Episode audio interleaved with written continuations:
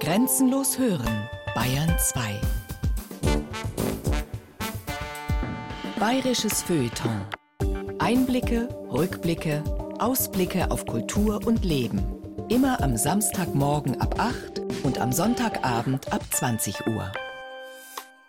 Osterhase und Ostereier waren ursprünglich wohl Symbole für Frühling und Fruchtbarkeit. Das alttestamentarische Gebot, sich nach Kräften zu mehren, scheint jedoch hierzulande nicht mehr wie ehedem auf fruchtbaren Boden zu fallen. Welch ein Glück, dass es in Bayern noch immer Lebensbereiche gibt, die sich durch gesundes Wachstum auszeichnen. Der stärkste Hengst etwa war und ist der Amtsschimmel, aber danach kräht kein Hahn. Oder doch?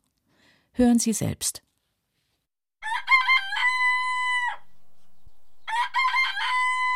Fakt ist erstens, der postmoderne Dienstleistungsstaat ist ein hochkomplexes Gebilde, das funktioniert, ohne dass irgendjemand exakt weiß, warum. Fakt ist zweitens, Bayern ist ein postmoderner Dienstleistungsstaat, woraus drittens folgt, dass niemand weiß, warum Bayern exakt funktioniert. Die Hypothese, Bayern funktioniere allein deshalb, weil auf jedem Misthaufen ein Gockel allmorgendlich den Tag ankündigt, trägt weder der zunehmenden Urbanisierung noch der starken Dezimierung dieses Federviehs durch Vogelgrippe und Hühnerpest Rechnung. Wenn Bayern funktioniert, so eher deshalb, weil es hierzulande seit gut 200 Jahren ein Wesen gibt, das weit komplexer noch als der postmoderne Dienstleistungsstaat und viel penetranter noch als der Gallus Gallus Domesticus kurz vor Sonnenaufgang ist. Besagtes Wesen hat weder Flügel noch Federn und auch keinen zoologisch nachweisbaren Sexualtrieb. Dennoch pflanzt es sich extrem intensiv fort. Gab es am Ende des 18. Jahrhunderts kaum mehr als ein paar hundert Exemplare dieser Gattung in Bayern, so sind es heute Heerscharen. Da sich diese hauptsächlich von Akten, Formularen und Verwaltungsvorgängen ernähren, die sie selbst züchten und großflächig anbauen, wird ihre Versorgungslage auch in Zukunft für eine üppige Reproduktion sorgen. Die Rede ist, dreimal dürfen Sie raten, von Seid fruchtbar und mehret euch. Eine kurze Geschichte der bayerischen Bürokratie von Thomas Kernert. Hey, hiu, du hi.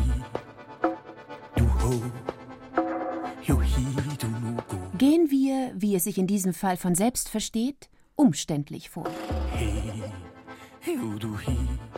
Die Bürokratie wurde trotz der imposanten Höhe der Aktenberge in der bayerischen Staatskanzlei und im bayerischen Kultusministerium mit großer Wahrscheinlichkeit nicht in Süddeutschland, sondern, wie fast alles archaisch Geniale, irgendwo in Mesopotamien erfunden. Dort ließ vor über 3700 Jahren ein babylonischer König namens Hammurabi zwar nicht den ältesten, dafür aber einen der umfangreichsten Vorschriftenkataloge der Antike in eine 2,25 Meter hohe Steinstele meißeln. Dieser Menge konnten sie einfach nicht widerstehen. Wer? Vorschriften sind ganz besondere menschliche Diskursformen. Wie unterschiedliche Nahrungsmittel unterschiedliche Lebewesen anziehen, so ziehen unterschiedliche Diskursformen unterschiedliche Rezipienten an. Geplauder lockt Plaudertaschen an, Gerüchte Neugierige, Erzählungen Träumer und Müßiggänger, Fragen Grübler, Philosophen und Wissenschaftler. Vorschriften indes mag eigentlich niemand so recht. Werden Vorschriften verkündet, so leert sich der Marktplatz schnell. Übrig bleiben dann meist nur zwei Rezipientengruppen. Das Militär sowie jene Spezies von Menschen, die man in Ermangelung eines prägnanteren Namens gerne Beamte oder Bürokraten heißt. Soldaten freilich besitzen zu Vorschriften, die bei ihnen meist Befehle genannt werden, ein eher frugales Verhältnis. Sie gehorchen ihnen blind und machen sich weiter keinen Kopf. Befehl ist Befehl, lautet ihr erschreckend schlichtes Credo. Ganz anders der Bürokrat. Er lebt von und für die Vorschrift. Er befolgt sie, er bearbeitet sie, er legt sie ab, er legt sie aus, er wendet sie an, er leitet sie weiter, er erfüllt sie mit Papier, mit Stempeltinte, mit Leben. Der Imperativ ist der Vater aller Bürokraten, und die Bürokraten sind die Ammen des Imperativs. Keine Vorschrift könnte auch nur einen Tag lang überleben, würde sie nicht am prallen Busen eines Bürokraten oder Funktionärs liebevoll genährt werden. Bürokraten, so wird immer wieder von inkompetenter Seite leichtfertig behauptet, seien die Soldaten des Papierkrieges. Das stimmt so nicht ganz. In ihrem Innersten sind Bürokraten und Funktionäre alles andere als simple Befehlsempfänger oder Befehlskonsumenten. Eher gleichen sie Hütern, Bewahrern, Beschützern. Sie hegen und pflegen Vorschriften so lange, bis aus ihnen ein gewaltiger, kunstvoll ineinander verschachtelter Papierdschungel entstanden ist, in dessen Mitte irgendwo, überwuchert von 3700 Jahren Verwaltungswesen, die Steinstele des König Hammurabi steht.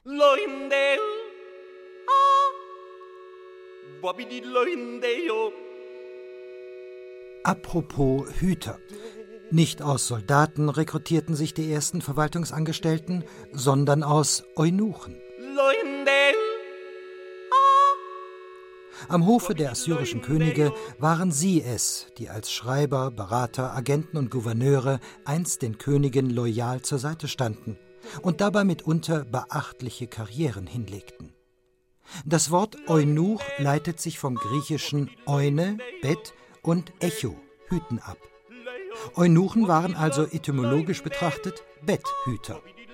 In den von ihnen gehüteten Betten lagen die Frauen der Herrscher, aber auch und vor allem die Herrscher selbst. Letztere waren die ultimativen Quellen aller Vorschriften. Und niemand war ihnen näher als die Eunuchen. Andererseits mögen die Despoten des fruchtbaren Halbmondes einst auch die ersten Initiatoren staatlicher Vorschriften und damit gleichzeitig die ersten Initiatoren einer vorstaatlichen Verwaltung gewesen sein, einen einheitlichen, flächendeckenden und wirklich effizienten Verwaltungsapparat installierten nicht sie, sondern erst die Römer. Es ist bezeichnend, dass am Anfang unserer Zeitrechnung eine Kultur stand, die zwar keinen Homer, keinen Pythagoras, keinen Aristoteles, keinen Praxiteles und auch keinen Aeschylus hervorbrachte, die dafür aber ein Verwaltungssystem auf die Beine stellte, wie es die Welt bis dato noch nicht gesehen hatte. So gewaltig und allumfassend war dieses System, dass es ein Weltreich zusammenhalten konnte. Und so penetrant war es, dass es selbst auf die Geburt eines Gottes noch ihre Schatten warf. Jesus Christus wäre nicht in Bethlehem geboren worden, hätte die römische Verwaltung nicht gerade Lust gehabt, in ihren fernsten Provinzen statistische Daten zu erheben.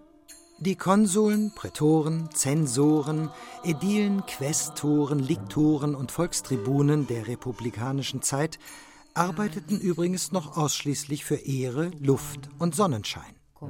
Beamter zu sein bedeutete damals tatsächlich noch so etwas wie an der Res Publica, der öffentlichen Sache, unentgeltlich teilzuhaben und mitzuwirken.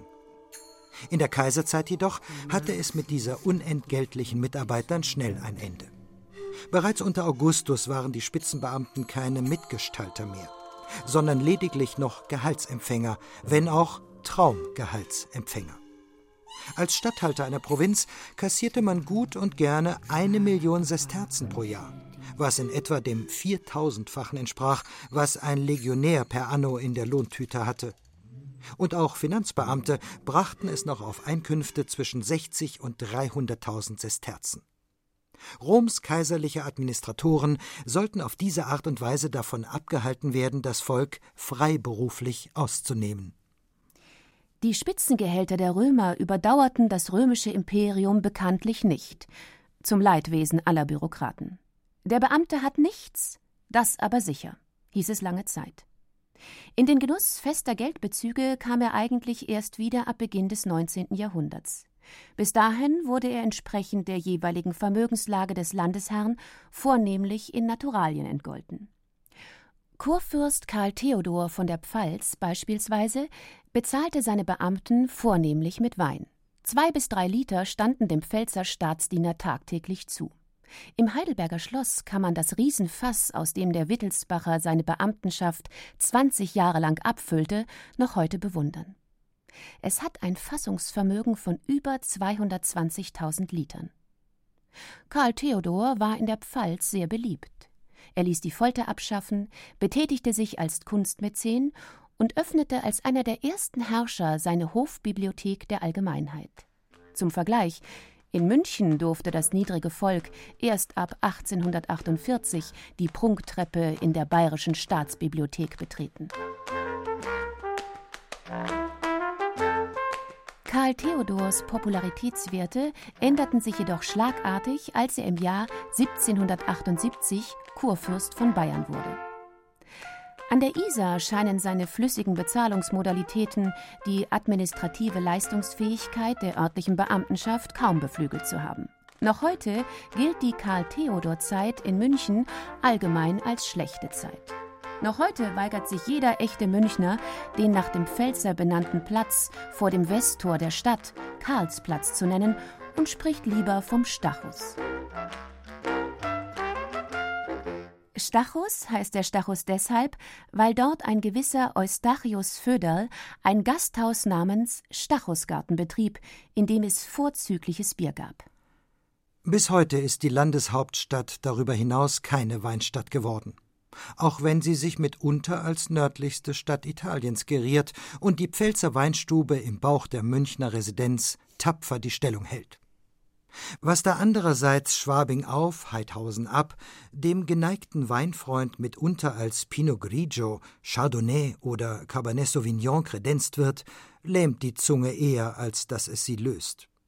Dennoch oder gerade deshalb hatte der französischstämmige Graf von Montgelas Mitleid mit den bayerischen Beamten und forderte in seinem Ansbacher Memoir von 1796 eloquent Ein Fehler, den man auf jeden Fall vermeiden sollte, wäre die zu große Bescheidenheit bei den Bezügen. Jedes Individuum, das seine Zeit dem Dienst am Staat verschreibt, hat einen berechtigten Anspruch auf angemessene Entlohnung während seines Lebens, entsprechend dem gesellschaftlichen Rang, den es einnimmt, und nach seinem Tod auf eine angemessene Entschädigung für seine Frau und seine Kinder. Bisher ist man genau in die entgegengesetzte Richtung gegangen. Man glaubte unendlich zu gewinnen, indem man sich billig dienen ließ. Wenngleich römische Verhältnisse auch fürderhin nicht an der Isar Einzug hielten, so verbesserte sich die Lage der bayerischen Beamten ab 1805 doch gewaltig. In einer Zeit, da die wenigsten Menschen ihre Biografie auch nur ansatzweise über einen längeren Zeitraum hinweg wirklich planen konnten, gelangten die Staatsbediensteten durch Montgelas und Co. in den Besitz eines exklusiven Privilegienpaketes. Dieses enthielt erstens einen Rechtsanspruch auf regelmäßige alkoholfreie Vergütung, zweitens einen Schutz vor willkürlicher Entlassung, sprich Unkündbarkeit, drittens den Genuss einer geregelten Beamtenlaufbahn und viertens den Anspruch auf eine Alters- und Hinterbliebenenpension. Man redet im Zusammenhang mit den Montgelasschen Reformen immer wieder gern von einer Revolution von oben beziehungsweise einer kalten Revolution. Das klingt fast so, als hätten diese Reformen das Volk nur peripher erreicht. Tatsache jedoch ist, dass diese Reformen eine völlig neue Sorte Mensch ins traditionelle Gefüge des bayerischen Volkes implantierten. Den Volllebenszeitbürokraten mit überlebenszeitlicher Vergütung. So unspektakulär uns heutigen diese Existenzform erscheinen mag, so radikal brach sie damals mit allen bis dato üblichen Menschenbildern. Der Staat reglementierte das Leben seiner Diener in der Hoffnung, dass diese ihn reglementierten. Die Rechnung des Staates ging, wie wir heute wissen, leider voll auf. Der Volllebenszeitbürokrat machte sich sofort mit voller Motivation ans Werk und hatte schnell den römischen Spitzengehaltsbürokraten überholt, wenn nicht gar überrundet. Zwar erfüllten die Vorschriften des römischen Corpus Juris Civilis, einer Sammlung aus Kaisererlassen und Schriften römischer Hofjuristen, 66 stattliche Bände, was beweist, dass die römischen Beamten alles andere als faul gewesen waren, dennoch regelten und reglementierten diese nur einen Bruchteil dessen, was moderne Verwaltungen heutzutage zu ordnen und zu organisieren imstande sind. So fehlten zum Beispiel, pars pro toto, allgemeinverbindliche Richtlinien für Kranzspenden und Nachrufe beim Ableben von Bundesbediensteten oder exakte Anweisungen über die Raumtemperatur in den Toilettenräumen von Behörden und Ministerien oder rechtsgültige Ausführungen über den semantischen Unterschied zwischen einem Wert Sack und einem Wert Beutel. In § 49 der Allgemeinen Dienstanordnung der Post hieß es bis 1989 Der Wert Sack ist ein Beutel, der aufgrund seiner besonderen Verwendung im Postbeförderungsdienst nicht Wertbeutel, sondern Wertsack genannt wird, weil sein Inhalt aus mehreren Wertbeuteln besteht, die in dem Wertsack nicht verbeutelt, sondern versackt werden. Apropos Sack bzw. Beutel.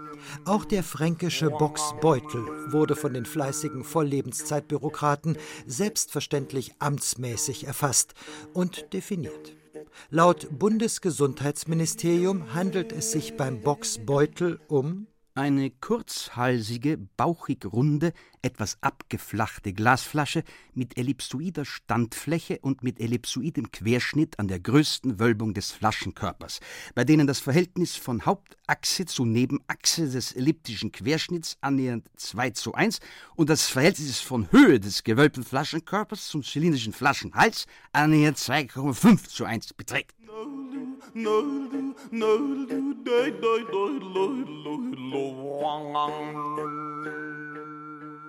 Difficile est satiram non scribere.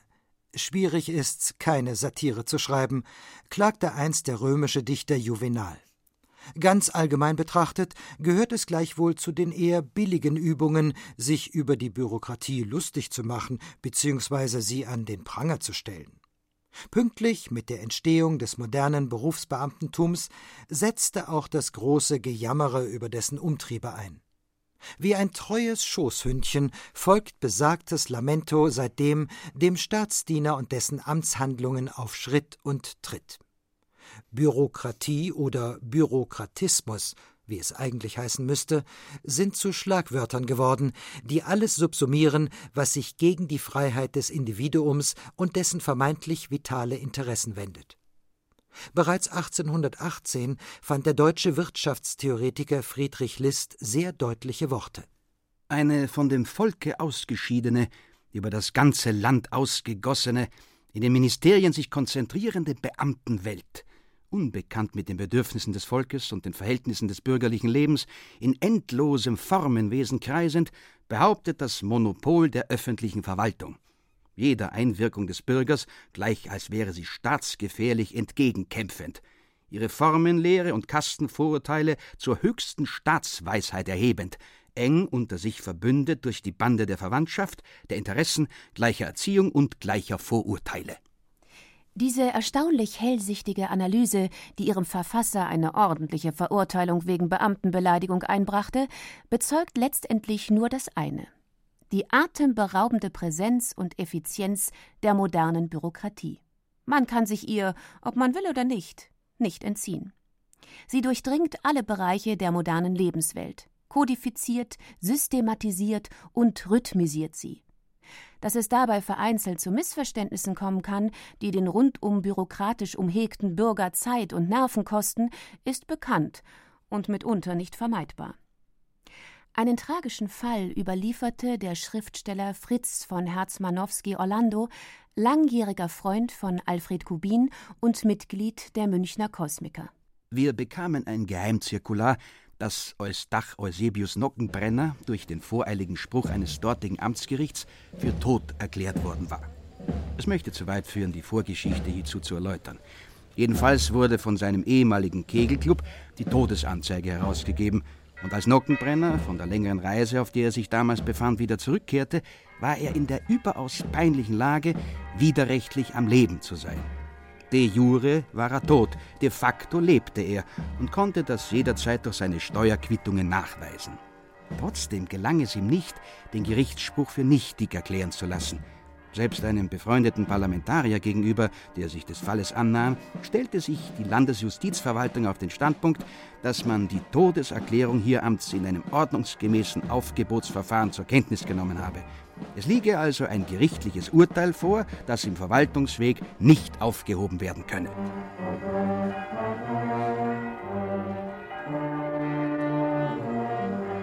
Sehr glaubhaft klingt die Sache freilich nicht, denn das österreichische Todeserklärungsgesetz Herzmanowski Orlando war Österreicher, regelt derartige Kalamitäten in Paragraph 24 eindeutig. Wenn der für tot erklärte persönlich vor Gericht erscheint und die Aufhebung der Todeserklärung verlangt, so hat das Gericht, falls die Identität des Antragstellers mit dem für tot erklärten unzweifelhaft feststeht, ohne weiteres Verfahren die Aufhebung der Todeserklärung auszusprechen.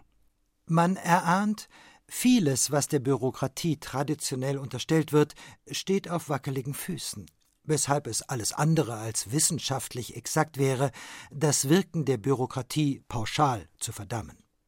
Die Bürokratie ist kein Tyrann, kein Diktator, kein autonom handelndes Subjekt.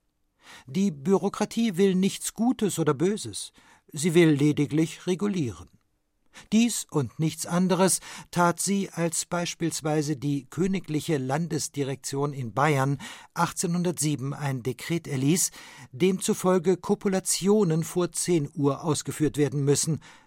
Zur Beruhigung, mit Kopulationen waren kirchliche Trauungszeremonien gemeint. Als Grund für diese Maßnahme hieß es in der Anordnung Es ist bei unterzeichneter königlicher Stelle angezeigt worden, dass an vielen Orten auf dem Lande bei den Hochzeiten die priesterliche Einsegnung oft erst nach 11 Uhr vor sich gehe.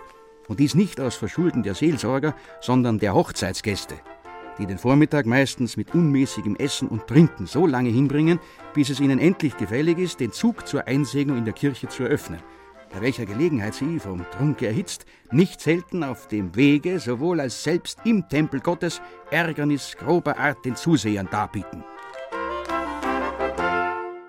Nicht minder plausibel nahmen sich die Vorschriften der ersten königlich bayerischen Eisenbahnverkehrsordnung von 1872 aus, welche verlangten, dass die Tabakspfeifen der Bahnreisenden mit Deckel versehen seien und die Läufe der vom Militär mitgeführten Schusswaffen während der Fahrt nach oben gehalten werden mussten. So kleinlich dies auch klingt, so nützlich war es.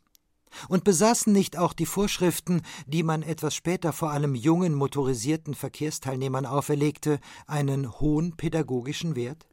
Wird an einer Straßenkreuzung der Verkehr polizeilich geregelt, so darf der Autoführer, der einbiegen will, den Schutzmann erst dann überfahren, wenn das Zeichen für freie Fahrt gegeben ist. Durch Verkehrsregelung, so fügten die Münchner Neuesten Nachrichten anno 1923 völlig zu Recht an, wird mancher Unglücksfall, aber auch manches Menschenleben verhütet. Ebenfalls völlig zu Recht nahm sich denn auch Max Weber, jener große Soziologe, nachdem in München ein ziemlich Pkw-intensiver Verkehrsknotenpunkt benannt ist, der Aufgabe an, den Begriff der Bürokratie wieder zu versachlichen. Nach einer nüchternen Analyse der verschiedenen Herrschaftsformen stellte er nüchtern fest Präzision, Schnelligkeit, Eindeutigkeit, Aktenkundigkeit, Kontinuierlichkeit, Diskretion, Einheitlichkeit, straffe Unterordnung, Ersparnisse an Reibung, sachlichen und persönlichen Kosten sind bei streng bürokratischer Verwaltung durch geschulte Einzelbeamte gegenüber allen kollegialen oder ehren- und nebenamtlichen Formen auf das Optimum gesteigert. Die Präzision mit der bayerische Lehrerinnen und Lehrer kontinuierlich die natürlichen Lerntriebe ihrer Schutzbefohlenen ohne eigene Reibungsverluste minimieren, die Schnelligkeit, mit der bayerische Behörden ohne emotionale Eigenkosten Flüchtlinge abschieben, die Eindeutigkeit, mit der bayerische USK-Beamte ohne sachliche Gründe gegen Demonstranten vorgehen, die Diskretion, mit der die BMW-Familie Quandt trotz NS-Vergangenheit von Bayerns Spitzenbeamten behandelt wird, funktionieren optimal und lassen auch heutzutage nur ein Urteil zu. Max Webers Name ziert jenen Pkw-intensiven Verkehrsknotenpunkt in München völlig zurecht. Oh, hey,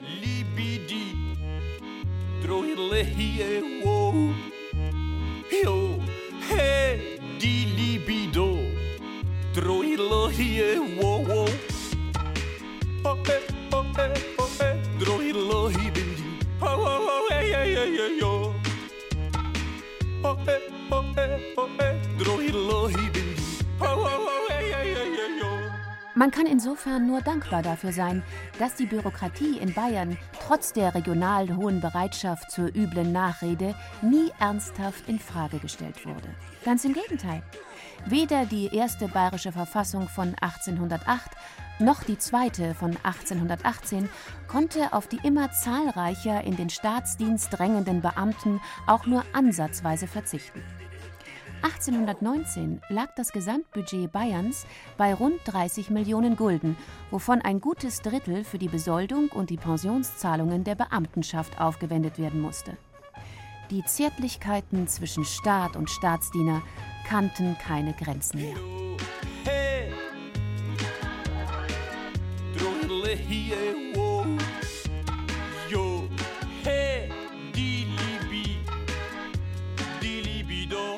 Zehn Millionen Gulden, das war viel. Andererseits gilt es zu bedenken, diese Summen stellten letztendlich eine entscheidende Investition in die Emanzipationsgeschichte des bürgerlichen Leistungsprinzips dar. Besaßen bis weit ins 18. Jahrhundert hinein ausschließlich Angehörige des Adels Zugang zu den Spitzenämtern, so rekrutierte sich nun die Verwaltung auf allen Ebenen immer mehr aus Angehörigen des sogenannten dritten Standes. Der Grund hierfür hatte nichts mit Sozialromantik oder dergleichen zu tun, sondern verdankte sich einer durch und durch bodenständigen Logik. Ein immer komplexer werdender Staat konnte trotz seiner altehrwürdigen Präferenzen für blaues Blut auf Dauer nicht auf ehrgeizige und leistungswillige graue Zellen verzichten. Letztere freilich hatte allein das Bürgertum in unbegrenzter Zahl zu bieten. Während der bayerische Hochadel langsam aber sicher in Anmut und Schönheit mental degenerierte, machte sich die bürgerliche Intelligenz immer erfolgreicher und selbstbewusster auf den langen Marsch durch das bayerische Beamtenprüfungssystem samt Abitur, Studium und Staatsexamen. Und siehe da, schon war er fertig, der Herr Rechtspraktikus, rundum kompatibel für alle nur erdenklichen Kunststücke auf dem Rücken des Amtsschimmels. Herr pflegte der Staatsuntertan den Staatsdiener im 19. Jahrhundert anzusprechen. Bereits Max I. Joseph belohnte viele begabte Kunstreiter mit dem Adelstitel. Heute belasten bürokratische Vorschriften des Bundes deutsche Unternehmen jährlich mit mindestens 30 Milliarden Euro. Rechnet man noch das Wirken der Länder und Kommunen hinzu, so kommt man gut und gern auf das Doppelte.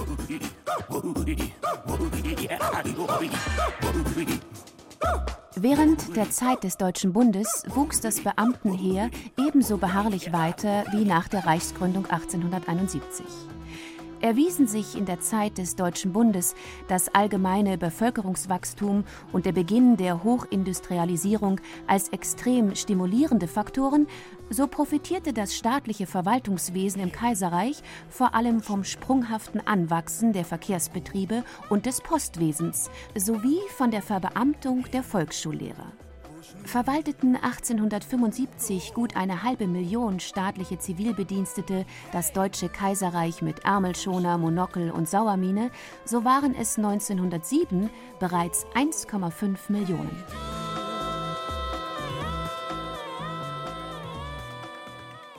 Was kunsttheoretisch umstritten sein mag, ergibt sozialtheoretisch mitunter durchaus Sinn.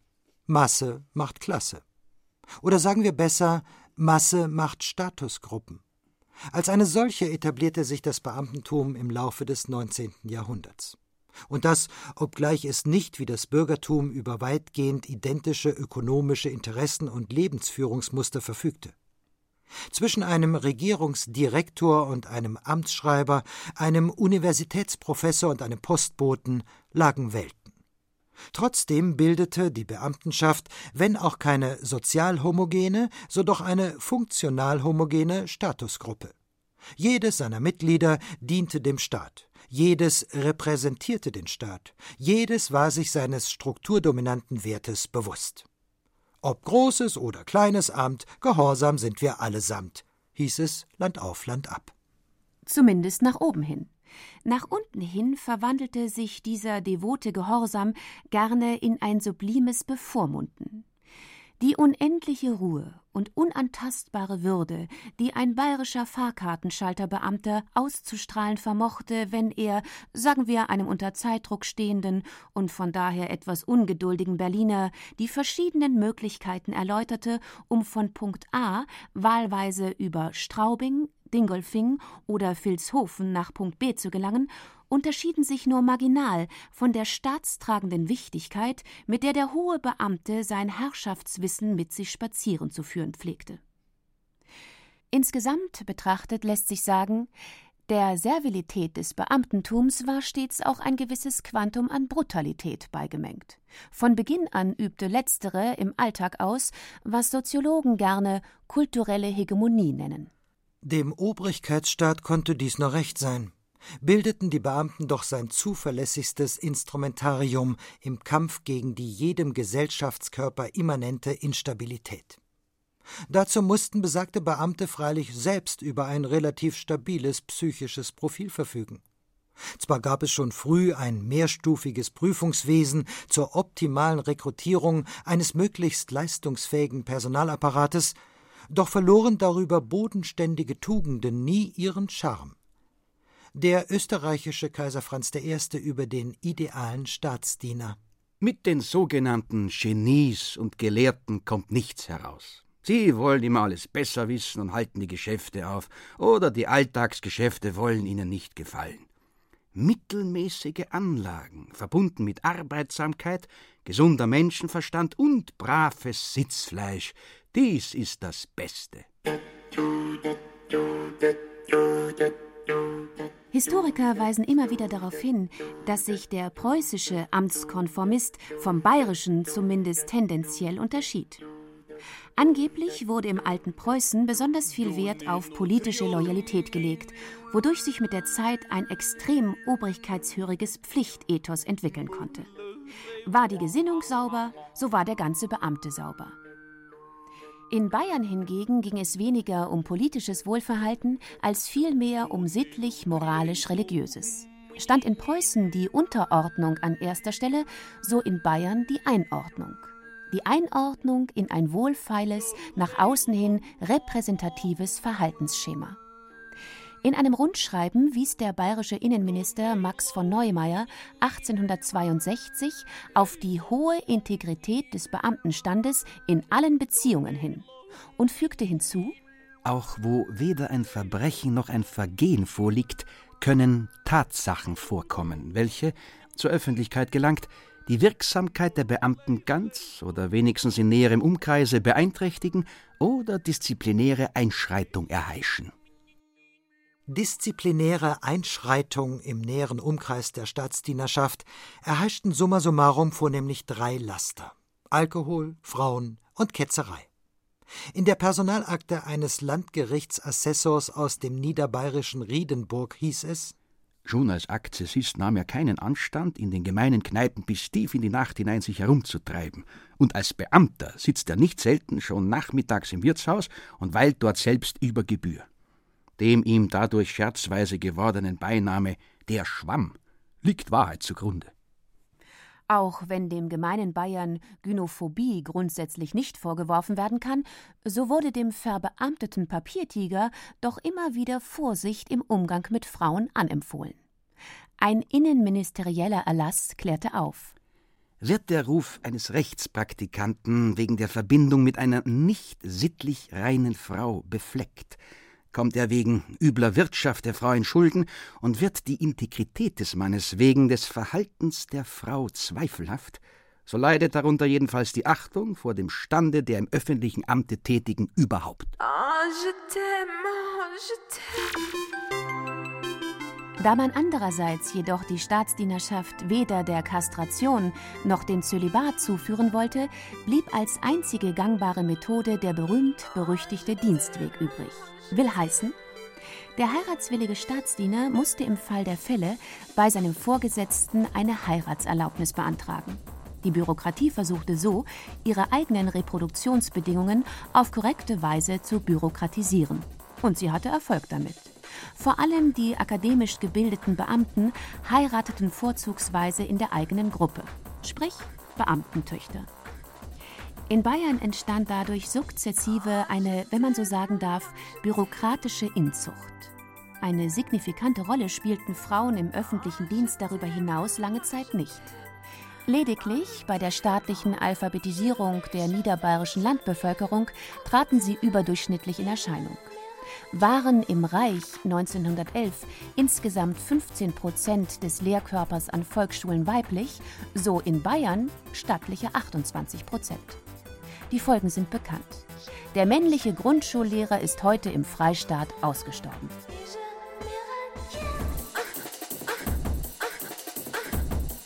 Grobe Unsittlichkeit konnte man freilich nicht nur mit seinen Reproduktionsorganen begehen, sondern ebenso mit seiner Seele. Wegen grober Unsittlichkeit wurde 1860 ein Kreis- und Stadtgerichtsassistent in München quiesziert, sprich in den vorzeitigen Ruhestand versetzt. Sein Delikt? Er war als Katholik zu den Freireligiösen übergetreten. Selbstverständlich waren darüber hinaus Juden aufgrund der christlichen Grundlagen des bayerischen Staates nicht als dessen Diener tragbar.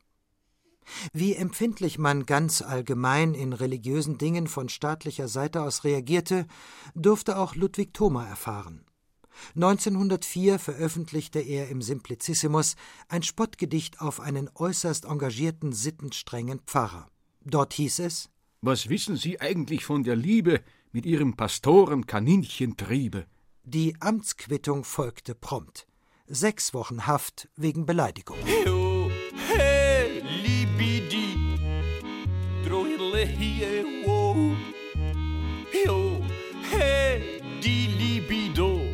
Die Weimarer Republik gehörte sicherlich nicht zu den Wunschkindern einer über Generationen sittlich, moralisch, monarchistisch gedrillten staatlichen Administration. Dennoch übernahm der ungeliebte Balk die kaiserliche Beamtenschaft geschlossen. Wer trotzdem keinen Eid auf die Republik leisten wollte, konnte sich zu guten Bedingungen pensionieren lassen. Sowohl die Personalabbauverordnung vom 27. Oktober 1923 als auch das Gesetz zur Wiederherstellung des Berufsbeamtentums, mit dem die Nationalsozialisten im April 1933 die staatliche Verwaltung säuberten, überstand die bayerische Bürokratie zumindest im mittleren und unteren Dienst weitgehend unbeschadet.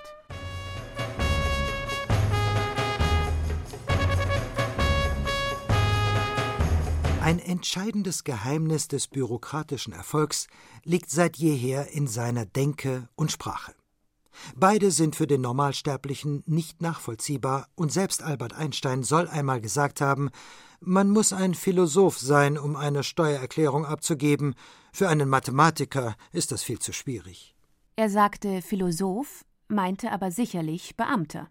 Beide Berufe verhalten sich nämlich rein denktechnisch sehr ähnlich. Denkt der klassische Philosoph ohne Wenn und Aber vom Allgemeinen zum Besonderen hinab, so der Amtmann von der Vorschrift zum Einzelfall hinab. Diese Denktechnik nennt man Deduktion. Die Deduktion hat zwei entscheidende Vorteile gegenüber der umgekehrten Denkrichtung, der Induktion. Zum einen stützt sie sich ausschließlich auf die Methode der erfahrungsunabhängigen Schlussfolgerung. Besagtes Schlussfolgern lässt sich bis in den Nanometerbereich hinein betreiben, ohne dass man je die warme Amtsstube verlassen muss. Zum anderen lässt sie keinen Zweifel am ultimativen Sitz der Wahrheit aufkommen. Der archimedische Punkt ist immer ganz oben. Und von ganz oben aus betrachtet ist alles relativ. Sowohl die persönliche Verantwortlichkeit des einzelnen Beamten als auch die Wichtigkeit des Einzelfalls. Die bürokratische Sprache passt sich dieser Denke an. Gehört der Satz zu den syntaktischen Grundstrukturen der menschlichen Sprache, so das Formular zu den syntaktischen Grundstrukturen der bürokratischen Sprache. Im Gegensatz zum Satz ist das Formular ein streng typisiertes Kommunikationsinstrument. Bewegt sich die menschliche Sprache außerhalb von Verwaltungsgebäuden gemeinhin wie ein Fisch im Wasser, so innerhalb selbiger wie eine Sardine in der Dose. Die Text- und Auswahlfelder eines Formulars dienen allein dem Zweck, jeden wie auch immer geachteten Einzelfall in einen Standardfall zu verwandeln. Ist das optimale Ziel der menschlichen Sprache die Interaktion, so das optimale Ziel des Formulars die Erfassung. Formulare sind kommunikative Einbahnstraßen. Sie teilen nichts mit, sondern registrieren nur. heißen die Meisterwerke des freien Satzbaues Ilias, Die Blumen des Bösen oder Lolita, so die des Formulars GSE, KAP oder UST 2a. Zu den geheimnisvollsten Paragraphen der deutschen Gesetzgebung gehört darüber hinaus der Paragraph 23 des Verwaltungsverfahrensgesetzes VWVFG Absatz 1. Dort heißt es wortwörtlich Die Amtssprache ist Deutsch. Die gemeinsame Geschäftsordnung der Bundesministerien präzisiert gar, dass jegliche Gesetzgebung sprachlich einwandfrei und, soweit wie möglich, für jedermann verständlich sein soll. Dennoch konnte bislang keine, wie auch immer geartete Beziehung zwischen dem Paragraph 23 des VW VFG und dem Artikel 1 Paragraph 2 Absatz 2 des 21. Rentenanpassungsgesetzes aus dem Jahre 1978 gefunden werden. Dort heißt es Absatz 1 gilt nicht für Renten, bei denen Paragraph 1253 Absatz 2 Satz 5 allein oder in Verbindung mit Paragraph 1254 Absatz 2, Paragraph 1268 Absatz 2 Satz 2, Paragraph 1290 Absatz 3 Satz 3 letzter Halbsatz allein. Oder in Verbindung mit Paragraph 1265a Absatz 3 Satz 2 letzter Halbsatz, 1304a Absatz 4 der Reichsversicherungsordnung, Paragraph 30 Absatz 2 Satz 5 allein oder in Verbindung mit Paragraph 31 Absatz 2 Satz 2. Wir überspringen an dieser Stelle zehn weitere Paragraphen plus ein gutes Dutzend Halbsätze. Oder Artikel 2 Paragraph 37 Absatz 3 Satz 4 zweiter Halbsatz des Angestelltenversicherungsneuregelungsgesetzes angewendet worden ist. Pessimisten mutmaßen, dass die Sprache der deutschen Bürokratie noch nie einer klaren Verständigung diente, sondern vornehmlich als obrigkeitsstaatliches Herrschaftsinstrument eingesetzt wurde. Wie auch immer. In Bayern war es Beamten bei guter Führung dank der volksnahen Liberalitas Bavariae bereits seit 1930 gestattet, außerdienstlich für die NSDAP aktiv zu sein. Letztere sprach eine sehr deutliche Sprache. Kein Wunder, dass sich hierzulande ein Verwaltungsapparat mit hohem Demokratieverständnis entwickeln konnte. Als das zwölfjährige Reich schließlich in Schutt und Asche lag und Deutschland praktisch aufgehört hatte zu existieren, zeigte niemand so viel Flexibilität und Spontanität wie die so oft ihrer Immobilität wegen gescholtene Staatsdienerschaft. 1949 setzten sich die Beamten im höheren bayerischen Justizdienst bereits wieder zu 81 Prozent aus ehemaligen Nationalsozialisten zusammen. 95,5 Prozent der als Mitläufer eingestuften Beamten durften ihre Pantoffel wieder unter öffentlich-rechtliche Schreibtische stellen. Du, ja du, nu go, wohin? Hey! Die Reproduktion war damit gesichert. Zwischen 1950 und 1992 kletterte die Zahl der vom Staat, Bund, Ländern und Gemeinden dauerhaft Bediensteten in der BRD von 2,1 Millionen auf 4,7 Millionen. Auf die Einwohnerzahl bezogen bedeutete dies ein Anwachsen der Beamtenschaft von 2,5 Prozent auf 5,6 Prozent. Zu den fruchtbarsten Bereichen gehörte dabei unter anderem die Landwirtschaft. 1960 gab es 1,3 Millionen Bauern, für die rund 2500 Beamte zuständig waren. 20 Jahre später, 1980, war die Zahl der Landwirte auf eine halbe Million geschrumpft, während im Landwirtschaftsministerium nun 4400 Fachbeamte einen intensiven bürokratischen Feldanbau betrieben.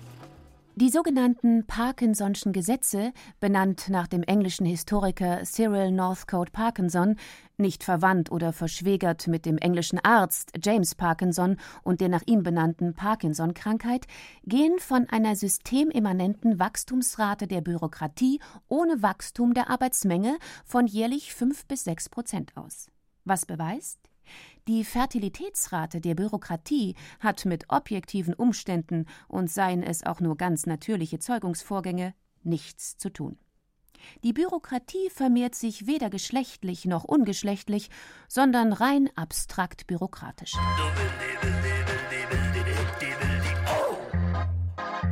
Heute ist der Beamte in Bayern allgegenwärtig. Es gibt ihn fast überall. Nicht nur in Kreisverwaltungsreferaten, Landratsämtern oder Finanzbehörden, sondern in jedem Konzern, in jedem Betrieb, in jedem Krankenhaus, in jeder Universität, in jeder Kanzlei, in jeder Praxis, in jeder Redaktion, in jedem Supermarkt. Der Beamte ist göttlich bzw. allgegenwärtig geworden, weil die Verwaltung göttlich bzw. allgegenwärtig geworden ist wobei er nicht mehr unbedingt Beamter heißen muss, sondern gerne auch als Bürokaufmann, Bankkaufmann, Versicherungskaufmann, Bilanzbuchhalter, Dokumentationsassistent, Personalsachbearbeiter, Verwaltungswirt, Vertriebsleiter, Marketingleiter oder Manager in Erscheinung tritt. Namen auf Visitenkarten sind Schall und Rauch. Was zählt, ist die Funktion. Und wer in der Verwaltung funktioniert, ist eben deshalb ein Funktionär auch wenn er nach Dienstschluss Kohlrabi züchtet, Modellpanzer baut oder Damenstrümpfe unter Mikroskop erforscht.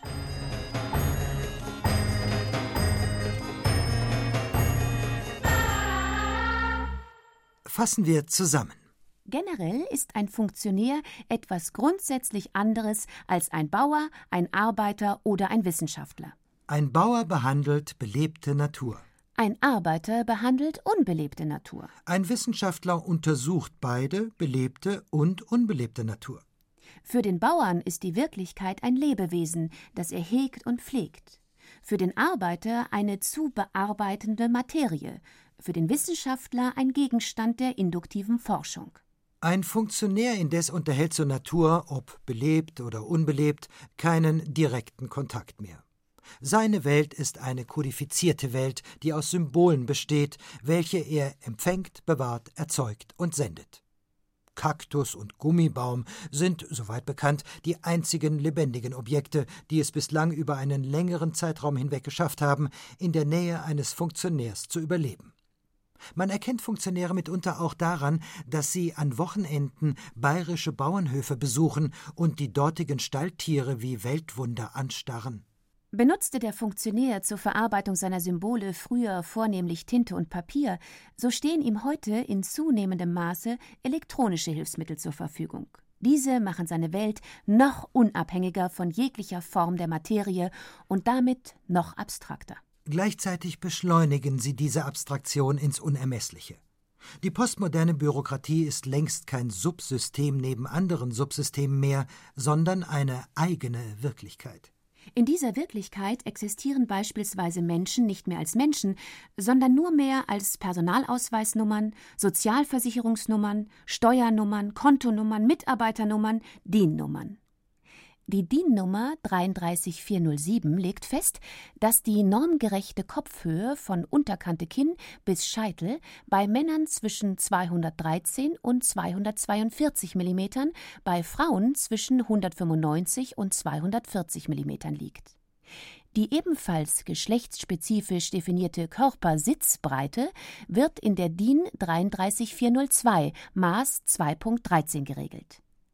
All diese Datensätze verweisen nicht mehr auf irgendwelche Lebewesen, sondern ersetzen sie. Sie sind keine symbolischen Entitäten mehr, sondern ontologische. Darüber hinaus können Sie dank der postmodernen elektronischen Speichermöglichkeiten bei Bedarf mit anderen Datensätzen aus anderen Bereichen eines immer engmaschiger werdenden administrativen Datenkosmoses verknüpft werden. Dadurch lassen sich unendlich viele abstrakte Muster generieren. Wie das Universum, so breitet sich auch die Bürokratie immer weiter ins Nichts hinaus aus. Sprich, der bürokratische Apparat hat die totale Fruchtbarkeit erreicht. Totale Fruchtbarkeit, freilich, ist gefährlich. Das weiß jeder Bauer. Wo alles wächst, wächst Urwald. Funktionierte der bürokratische Apparat bislang nicht einwandfrei, sprich arbeitete er ineffizient oder erzeugte er gar Störungen oder Fehlermeldungen, so lag dies an seiner mangelhaften Programmierung. Für eventuelle Programmierungsfehler waren die Programmierer zuständig, die Politik. Ihre Aufgabe war es, den bürokratischen Apparat sachgerecht zu programmieren. Frage nur, wie lange noch kann das funktionieren? Wie lange noch werden einzelne menschliche Programmierer die Kontrolle über einen immer schneller, immer umfangreicher, immer autonomer arbeitenden Apparat behalten? Es gibt Anzeichen dafür, dass sich der Apparat anschickt, seine Programmierer zu verschlucken. Frage: Wer zettelte den Zweiten Irakkrieg an? Einzelne Politiker oder ein Apparat? Was keine Beleidigung gegenüber den millionenfach in Bayern werktätigen Funktionären darstellen soll. Im Gegenteil. Die postmodernen Funktionäre und Funktionärinnen sind zum Großteil ganz reizend. Das Münchner Kreisverwaltungsreferat beispielsweise spricht den Bürger mittlerweile online mit sehr geehrte Kundinnen und Kunden an und entschuldigt sich sogleich dafür, dass es durch die Erfassung der sehr geehrten Kundinnen und Kundenfingerabdrücke bei der Passbeantragung leider zu Wartezeiten kommen kann. Wir sagten es bereits. Die Bürokratie ist kein Tyrann, kein Diktator, kein autonom handelndes Subjekt. Sie will nichts Gutes oder Böses. Bauern, Arbeiter und Wissenschaftler wollen mit ihrer Arbeit verändern. Die Bürokratie will dies nicht. Sie will sich, im Gegensatz zur endemischen Bevölkerung, nur fortpflanzen, im Notfall sogar mit dem Mittel des Bürokratieabbaus und der Deregulierung. Auch hierzu benötigt man schließlich Beamte unter der Leitung verdienter Altministerpräsidenten. Das Ziel dieses Wachstums ist die totale Verwaltung. Die totale Verwaltung ist erreicht, wenn der totale Stillstand herrscht. Der totale Stillstand herrscht, wenn alles unter bürokratischer Kontrolle steht. Fingerabdrücke, Körpersitzbreiten, fränkische Boxbeutel, Kopulationen und, und, und. Andererseits, der totale Stillstand ist, wie sich heutzutage selbst unter Hardcore-Administratoren mehr und mehr herauszukristallisieren beginnt, eine Fiktion. Zwar lassen sich alle Reisedaten, alle Flugdaten, alle Telefondaten, alle biometrischen Daten längst speichern und somit auch alle menschlichen Bewegungen, Äußerungen und Organe kontrollieren, die Kontrollorgane selbst jedoch zeigen im Vollzug ihrer Kontrolltätigkeit immer mehr Beweglichkeit bzw. Nervosität. Statt sich ihrerseits zu beruhigen und zu stabilisieren, werden sie immer agiler, aggressiver, hysterischer. Ein paar Demonstranten bei einem gähnend langweiligen G8-Gipfel an der menschenleeren Ostseeküste von Mecklenburg-Vorpommern genügen bereits, um die höhere Bürokratie eines weltweit bekannten Rechtsstaates in einen rechtswidrigen Aktionismus zu stürzen. Wo soll das hinführen?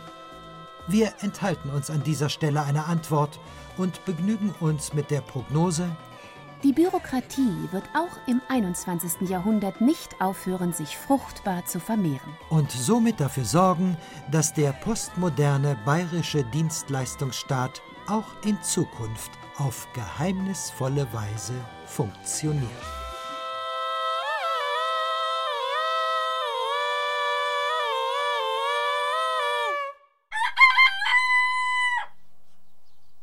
Seid fruchtbar und mehret euch. Im bayerischen Feuilleton hörten Sie eine kurze Geschichte der bayerischen Bürokratie von Thomas Kernert.